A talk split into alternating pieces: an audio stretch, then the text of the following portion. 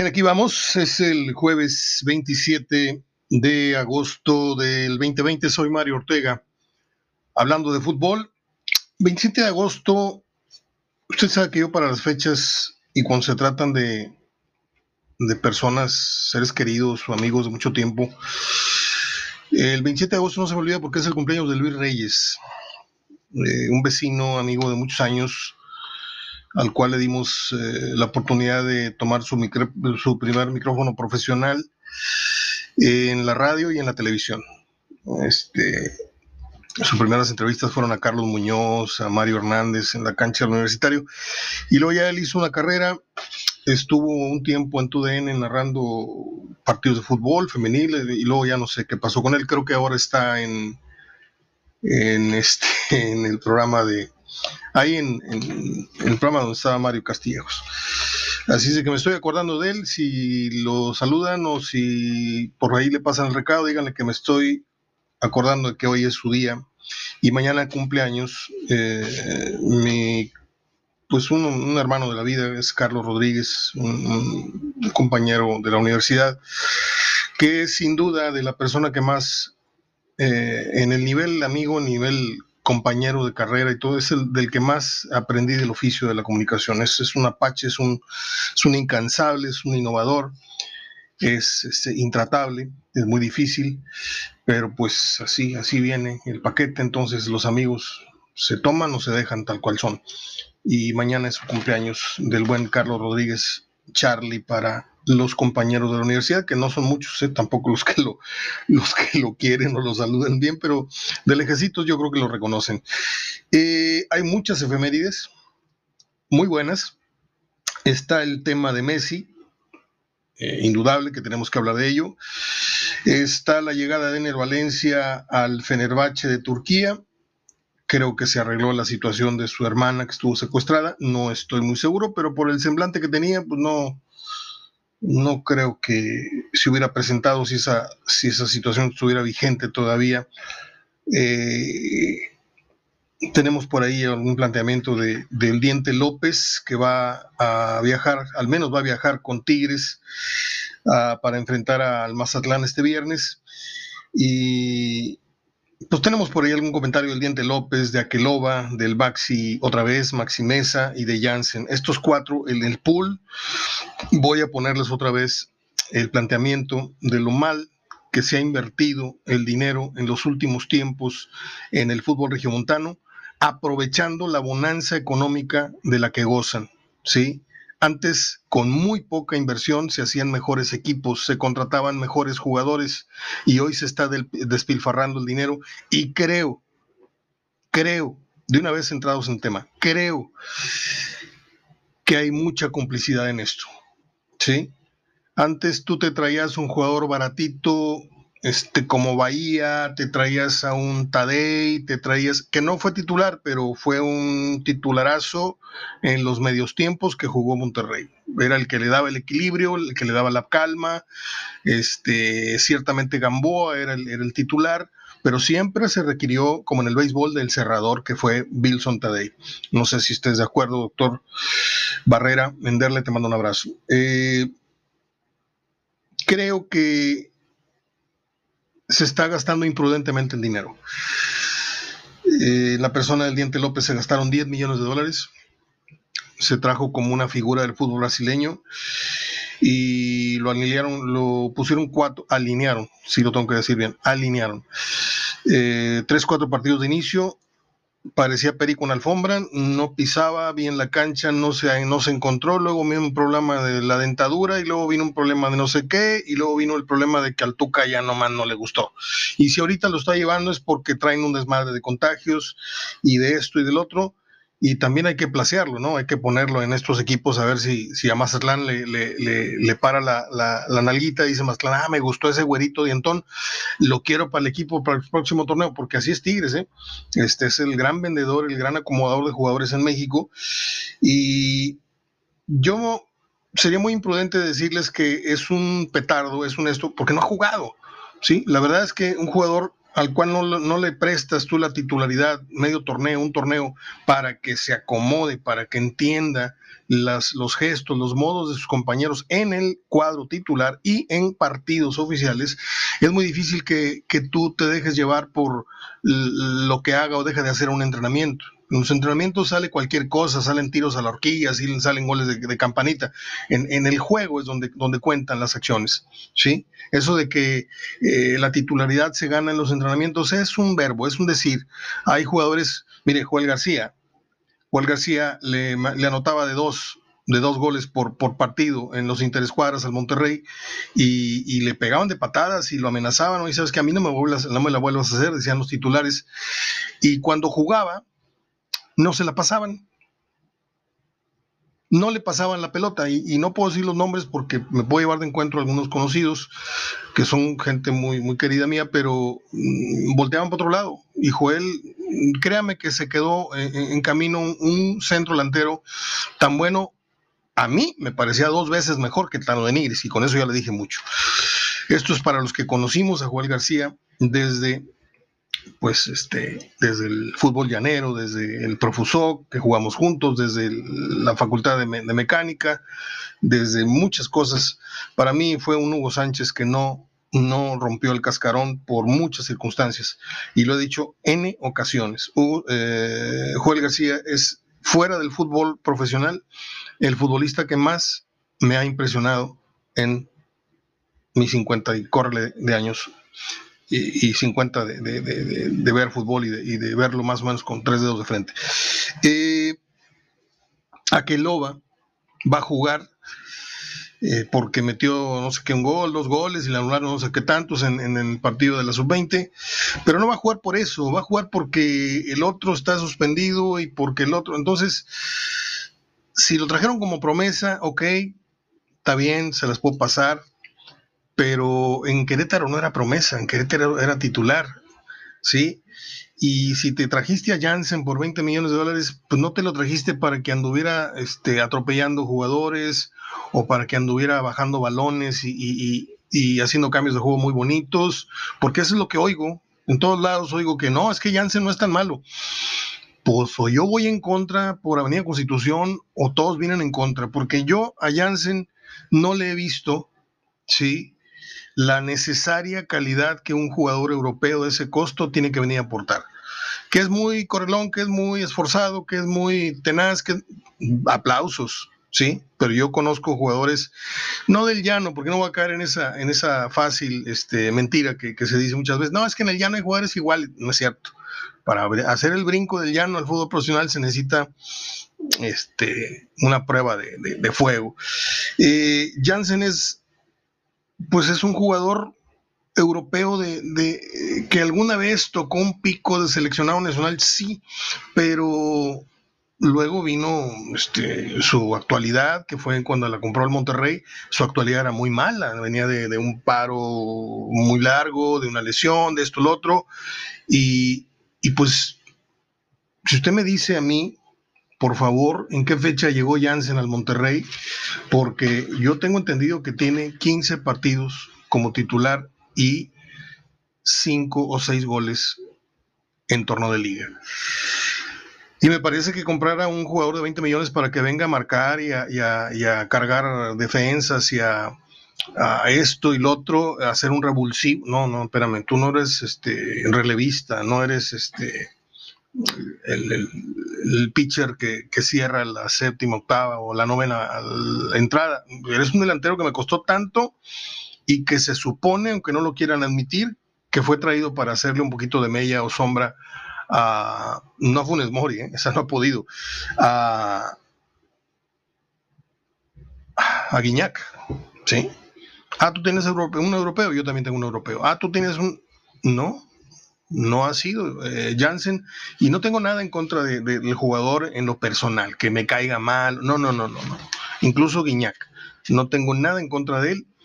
Cuando me dicen, no, es que es lo más grandioso, no, la verdad, este, pienso que es un gran jugador, pero hasta ahí. O sea, no es Cardoso, no es Caviño, no es Carlos Hermoso. es que mira todo lo que ha hecho en muy poco tiempo. Ah, bueno, pues a ver si con más tiempo este, alcanza a meter pues, más goles que por ejemplo, que, que, que, Sague o que, uno de esos que están a, la mitad de, los, de los eh, punteros, ¿no?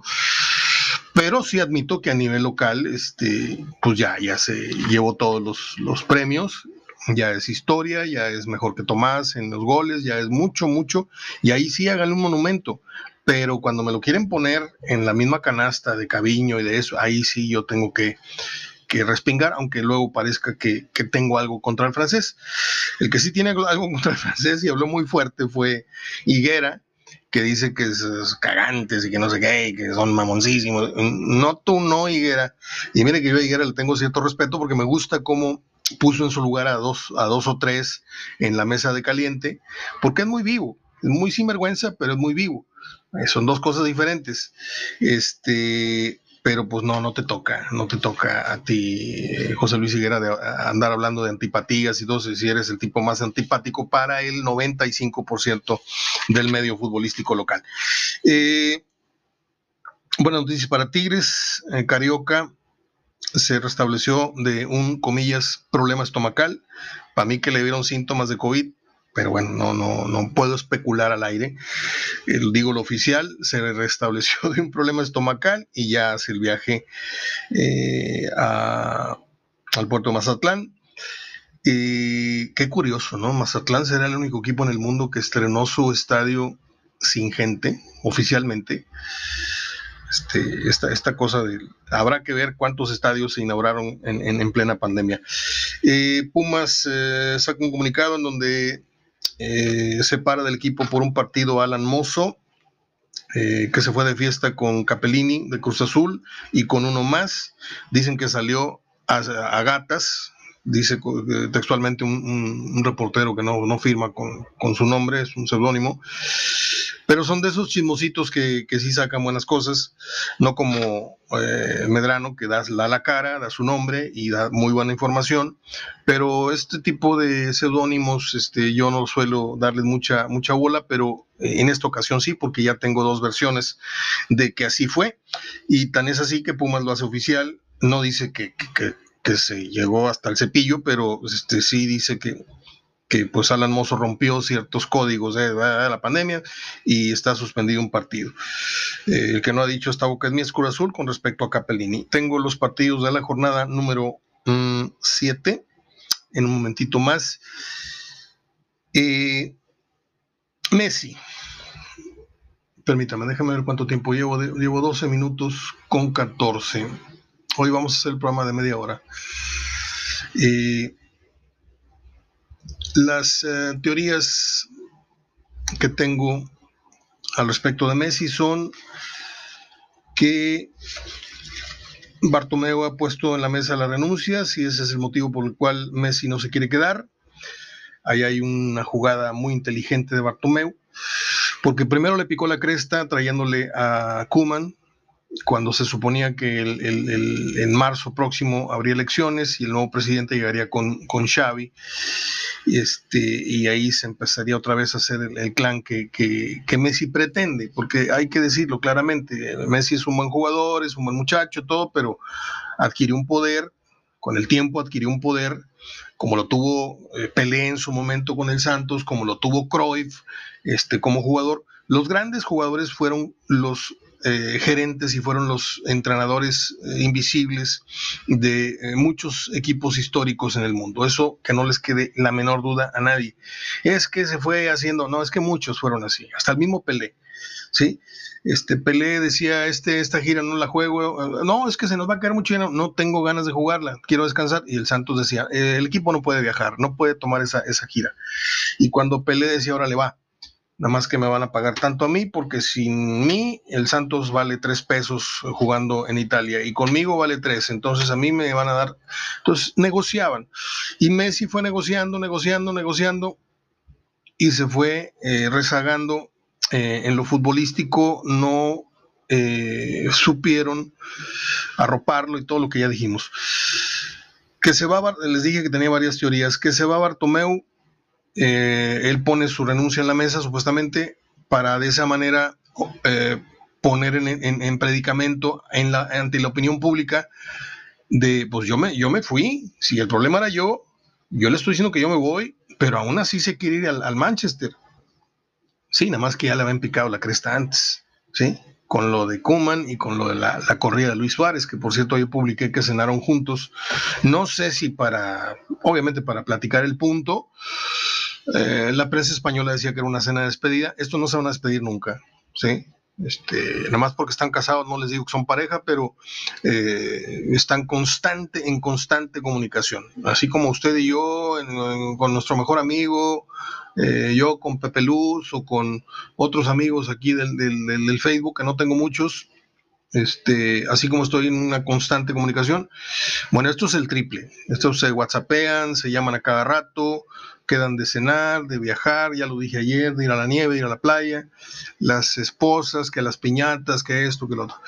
Este, es muy difícil que, lo, trate de, acomodar en caso de que vaya al, Manchester, ahí ya creo que no, no cabe, pero hay otras teorías que dicen que el PSG ya ha puesto sobre la mesa la posibilidad de ofertar por Messi ante el gran espectáculo que sin duda sería ver a, Mbappé o Mbappé, a Neymar o Neymar y al propio Messi.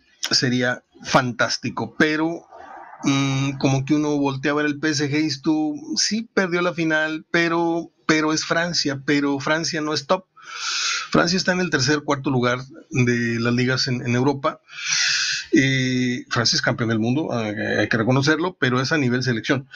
Yo lo que digo es que Messi, bueno, sigo con las teorías, eh, que ya hay un plan para retenerlo en Barcelona, ¿sí? Ya hay un plan de mercadotecnia, un plan de, muchas cosas que, pretenden bajarse los pantalones del Barcelona y decirle, sírvete, ándale como todo este tiempo ha sido. Eh, que el padre de Messi anda en Rosario, Argentina, lo que no sé es si fue a arreglar algún asunto, o a lavar ropa, o, a llevar la despensa, no, no sabemos, son puros chismes. Que Messi eh, se tendría que presentar a la práctica del Barcelona o a los exámenes en la próxima semana. Ahí se va a saber si realmente está ejerciendo eh, a cabalidad lo de la cláusula o si el Barcelona, al no presentarse Messi, empieza a legalmente a exigir o a demandar algo porque pues si realmente hay un contrato vigente y no te presentas, pues yo tengo la manera de, denunciarte. Estás faltando a tu obligación contractual. Pero si realmente Messi tiene la razón, no se va a presentar. Entonces ahí se, va, se van a disipar muchas, muchas dudas. Eh, ayer fui muy claro no sé si usted me, puso atención, si apenas va a escuchar con el de hoy, va a escuchar también el de mañana. Muchos hacen eso, escuchan tres, cuatro programas seguidos. Me doy cuenta en el registro de los impactos que tiene el programa. A veces lo checo y tiene un número y lo checo el otro día y triplicó el número. ¿Por qué? Porque muchas personas los escuchan seguidos o tres, cuatro seguidos. yo no sé si usted mm, esté conmigo en la, en la idea de que el empresario, el inteligente, es el que vende el restaurante, vende el antro a la hora exacta.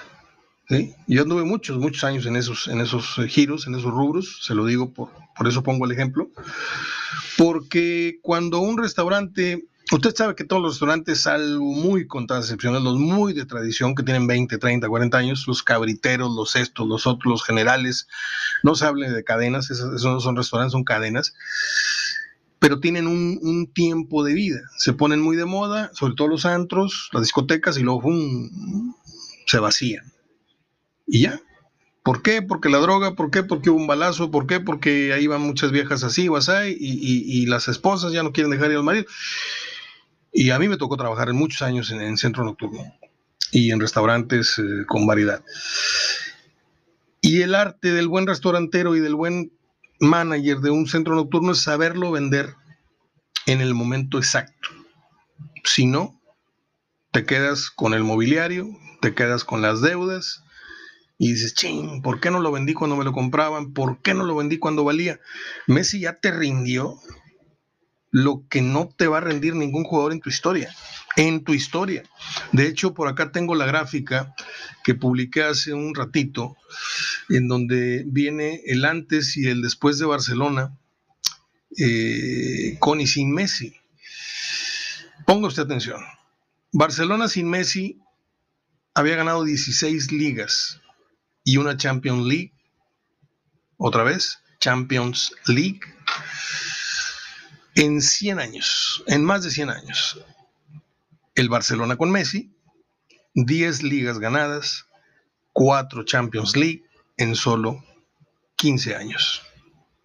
Dato duro de hablando de fútbol. Eh, Por eso pienso que aunque va a ser muy difícil que le paguen 700 millones de lo perdido, lo encontrado. ¿Sí? Yo prefiero que ahorita me des 150 o 100 millones de euros más dos, tres jugadores, el, equipo que se anime, que supuestamente va a ser el, Manchester, a que eh, a la vuelta de un año Messi se vaya y se lleve todo. Se lleva patrocinio, se lleva venta de camisetas, se lleva todo y nos deja como cuando llegan y te embargan la casa o la oficina o el restaurante que tú en la madre se llevaron la cocina, se llevaron el micro, se llevaron la tele, se llevaron las mesas, las sillas. Así se va a quedar el Barcelona si no hace ahorita un buen negocio con Messi. Haciendo a un lado la parte romántica de que, ay, ojalá y se quedara. Yo, entiendo esa parte romántica del aficionado o del, no muy informado en esto, pero yo se los dije creo que Hugo Sánchez, entre tanta soncera que le he escuchado, yo le tengo un respeto al Hugo Sánchez jugador, al Hugo Sánchez entrenador y, al, y menos al comentarista, no le tengo gran respeto, pero tampoco me mofo este, así feo de él. Sí ha hecho dos, tres memes y dos, tres cositas, pero eh, en el fondo eh, un orgullo haber visto a Hugo Sánchez en el Real Madrid y todo lo que ganó, pero creo que Hugo le pegó al clavo porque fue el primero, luego replicó un periodista argentino que fue el que dio a conocer la nota a nivel mundial, él dijo también la misma teoría. Creo que le buscaron a, Messi, lo buscaron, él lo provocaron. Y luego escuché a otros dos en España, entonces, pues no es que yo me suba al carrito, pero yo también pensé lo mismo. Porque tampoco se trata de que si alguien dijo algo y yo digo lo mismo y necesariamente me lo copié, ¿no? Cuando yo vi lo de Kuman, cuando yo vi lo de Suárez, dije, no, a este le están picando. Aparte, Bartomeu ya había hecho algunas, este, había tenido algunas prácticas, este, bastante desleales con Piqué, grabaron conversaciones, eh, los estaban este, desacreditando muchas cosas, entonces ya había un enojo, hay un enfado de, tiempo atrás. Esto no es de la semana, no es de la goliza para acá, para que usted me entienda. No tiene que ver mucho, ¿sí? Es el, es el tapón, ese, es el tapón que votó y, salió la sidra. Pero este problema viene eh, agitándose como la botella otra vez de tiempo atrás, de fracasos atrás de jugadores que no pegaron de tiempo atrás, de inversiones millonarias que no fueron correctas ni necesariamente fueron del, gusto de Messi, aunque no soy de la idea que Messi tenga que mandar, pero oye, si yo soy el solista de tu orquesta, pues yo te voy a recomendar a qué violín, a qué esto, a qué piano, para que iluzca mi... Si yo soy el tenor o yo soy el Pavarotti de tu, de tu recital, pues dame chance de escoger cuáles son mis dos, tres músicos anclas, si se me permite. Como ya lo dije alguna vez, Pelé hizo lo mismo, Beckenbauer hizo lo mismo, Cruyff hizo lo mismo, eh, aunque se, persignen eh, históricamente como, ah, estos no fueron gris. Obviamente Maradona, Maradona creo, no sacó Maradona al capitán de la selección, no lo mandó, este, este, ¿cómo se llama? cuando te no te envenenan, pero lo, le plantó ahí un virus a, Pasarela, este, porque pues había que echar a Pasarela para afuera, porque no era enteramente la selección de Pasarela teniéndolo a él como capitán. Pero bueno, después hablamos de eso. Eh, para mí, Messi no se va como todos quisieran o quisiéramos.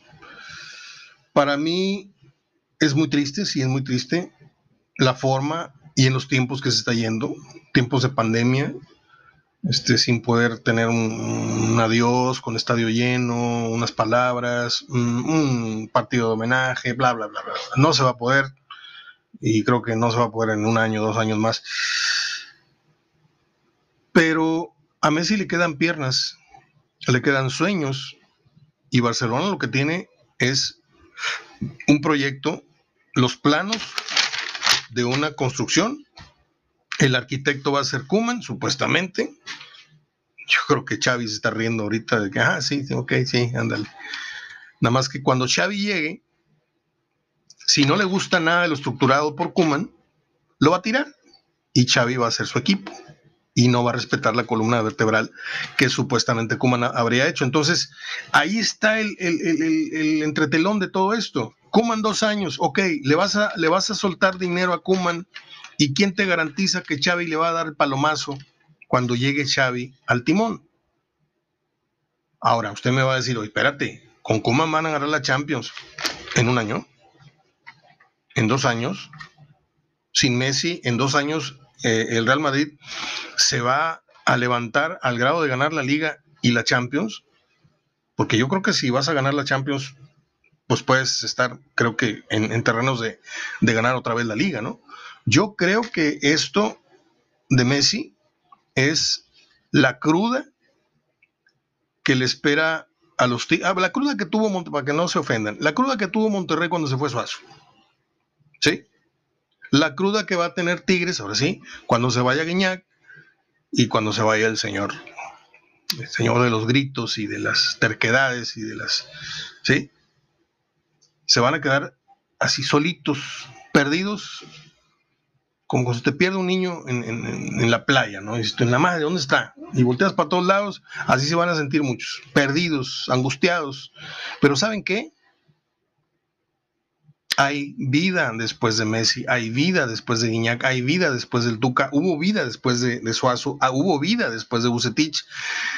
Lo malo que hablando de Messi es que nada va a volver a ser igual. Va a volver a ganar una liga, va a volver a ganar una Champions, pero nada va a volver a rayar en, las alturas de lo que Messi hizo. Eso, pues, como decía el copetón, se los firmo y se los cumplo una pausita breve en lo que nos hidratamos la garganta, que se ha portado muy bien el día de hoy. Y regreso con las fantásticas efemérides el día de hoy. Ah, bueno, no le dije los partidos. Me quedan dos minutos todavía para la, pausa de los 30 minutos. Permítame, le voy a tomar el agua de Jamaica. Y Pepe Luz, si me estás escuchando, al momento de oír esto, ponte a hacer tus pronósticos y me los mandas. Este, y te mando yo de inmediato los míos de vuelta. Puebla, Toluca y Mazatlán Tigres, esto es el viernes. Tengo programado el Monterrey Bravos para el sábado, pero se pasa para el domingo, porque este calendario ya tiene semanas publicado. Entonces es Chivas Pachuca, San Luis América, Cruz Azul Necaxa, Pumas Cholos y Santos Querétaro, y para el lunes eh, León Atlas, y ya había dicho que para el sábado en la noche se, eh, para el domingo en la noche, perdón, se movía el Monterrey Bravos. Mm, no voy a, a, revelar mis pronósticos al aire, Pepe, pero me huele a. Me huele a que es una jornada muy, muy canteada hacia un pronóstico muy dominante. Ahora sí, déjenme hacer el corte de los 29, casi 30 minutos. Hacemos una cortinilla y prosigo con las efemérides. Hasta aquí el contenido de fútbol para los que me odian porque hablo de cine, hablo de música y hablo de esto. Ahí nos vemos mañana. Los que se quieran quedar conmigo a escuchar las efemérides, como Jaime Tamés, que es la única sección que escucha el programa. no, no es cierto, Jaime. Este, aquí los espero en un momentito nada más.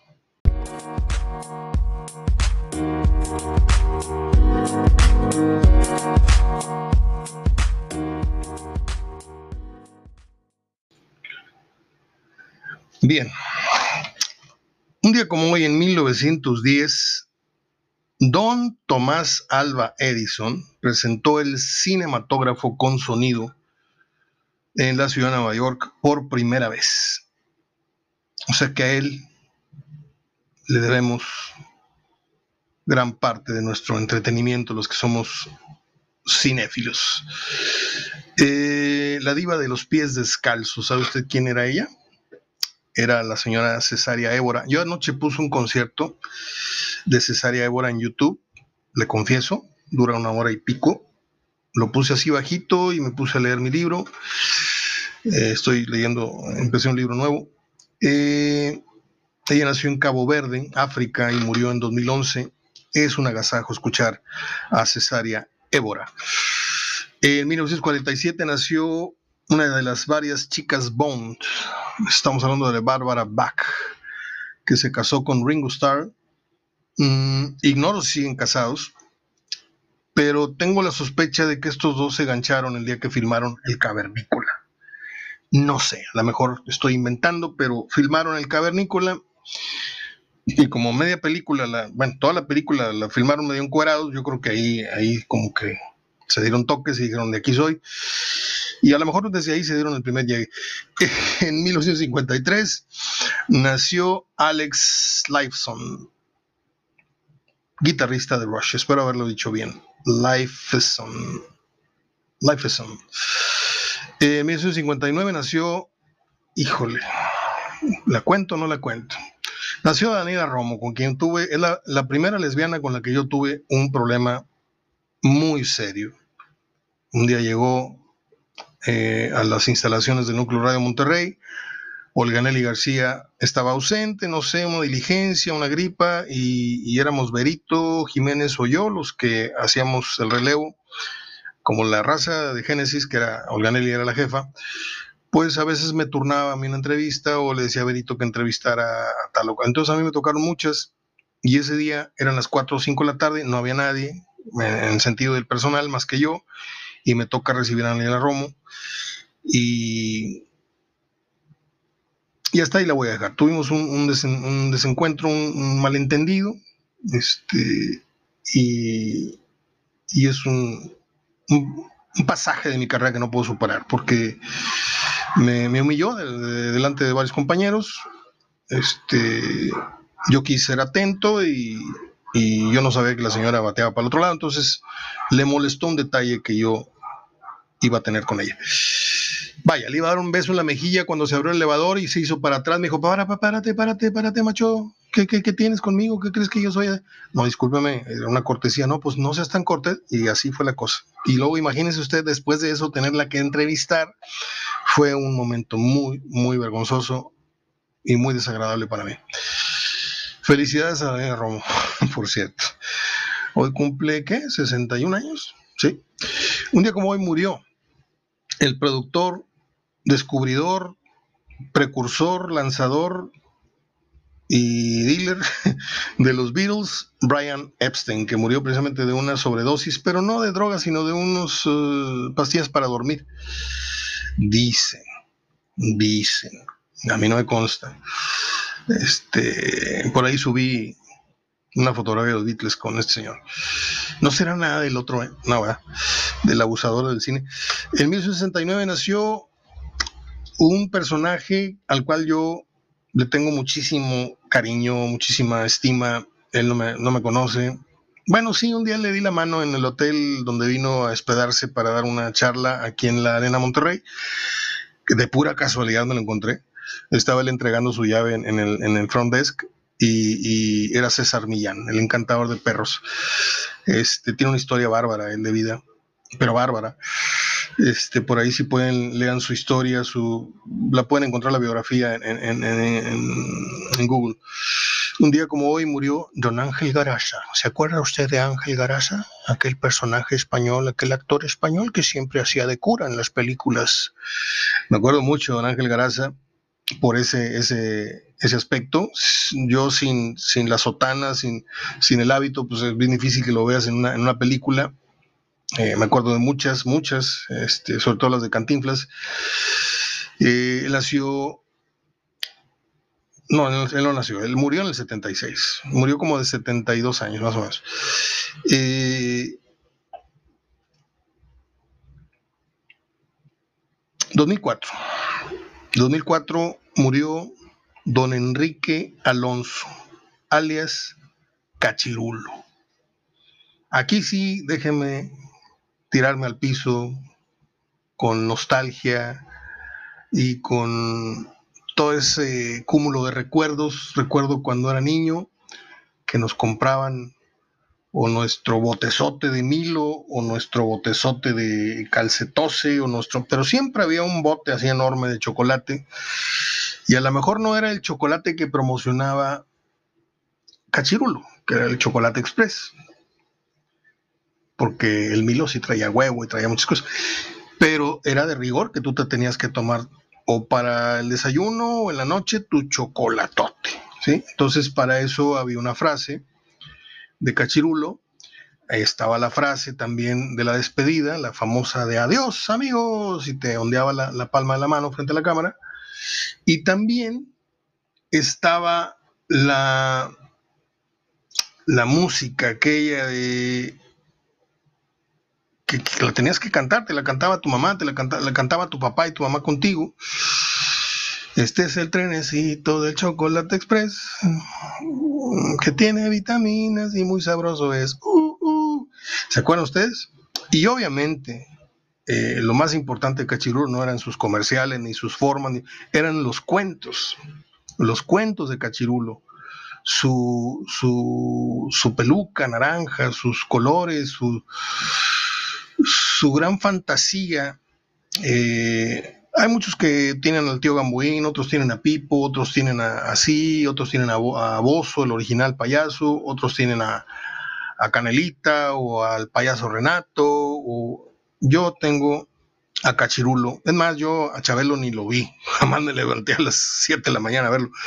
Para mí, un gran recuerdo de la infancia es Enrique Alonso Cachirulo. Un abrazote hasta donde esté este señor, que me hizo muy, muy feliz cuando era niño. Y más si eres hijo único y vives 11, 12 años hablando solo. Abrazo de gol. Hasta mañana.